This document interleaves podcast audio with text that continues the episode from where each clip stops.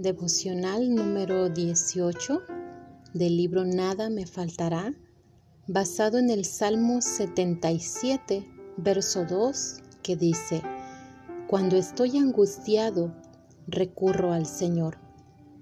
En muchas ocasiones me he encontrado ansioso por una avalancha de temores que llegan a mi vida. Todo inicia con un solo pensamiento que me lleva a otro, y eso recorre de forma vertiginosa hasta convertirse en un caos mental.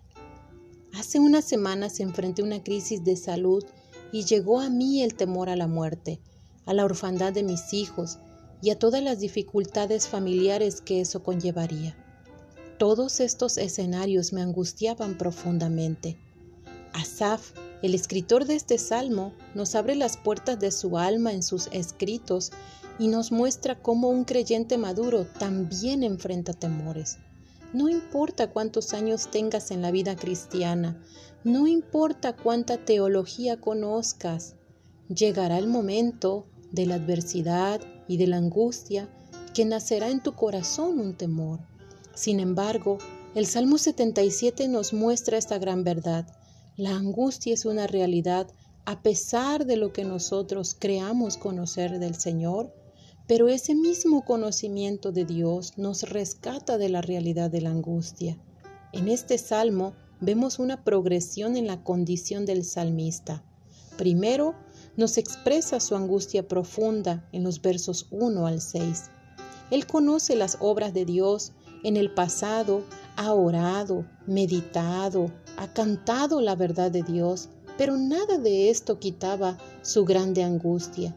Durante las noches su fe casi se ahogaba hasta los últimos respiros.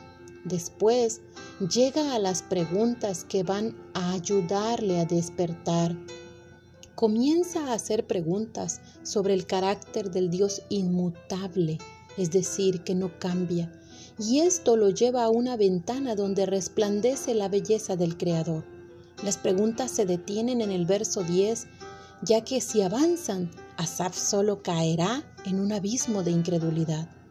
En la última sección del Salmo vemos cómo su mismo pensamiento acerca de Dios lo rescata de la realidad de la angustia, versos 11 al 20. En los primeros seis versos hay 18 referencias a Asaf con expresiones como mi o yo, y solo seis referencias a Dios. A partir del versículo 11 encontramos 21 referencias a Dios y solo una referencia a sí mismo. ¿Cuál fue la clave? Asaf dejó de verse a sí mismo en su angustia y se enfocó en el carácter de Dios. Tomó la decisión de actuar. Eligió dejar de ser víctima de sus sentimientos la mente y la voluntad entran en escena. El corazón le entrega el control a la mente. Cuando Asaf toma esta decisión, deja de centrarse en sí mismo y en sus circunstancias para enfocarse en su Dios Todopoderoso. Déjame compartirte tres aplicaciones prácticas de este salmo. Número uno, en medio de tu angustia, no alimentes tu ansiedad. Detén tu mente, y deja de cultivar los temores que causan tus circunstancias. Número dos, en medio de tu angustia, enfócate en Dios. No centres tus oraciones en tus heridas o necesidades o sentimientos.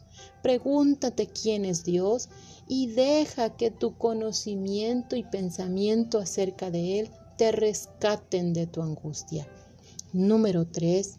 En medio de tu angustia, Profundiza en tu fe. Recuerda que las pruebas solo son parte del proceso en el que Dios desarrolla tu fortaleza espiritual. La esperanza no es que tu angustia se vaya, sino que tu fe en Dios crezca. Adelante, amada iglesia.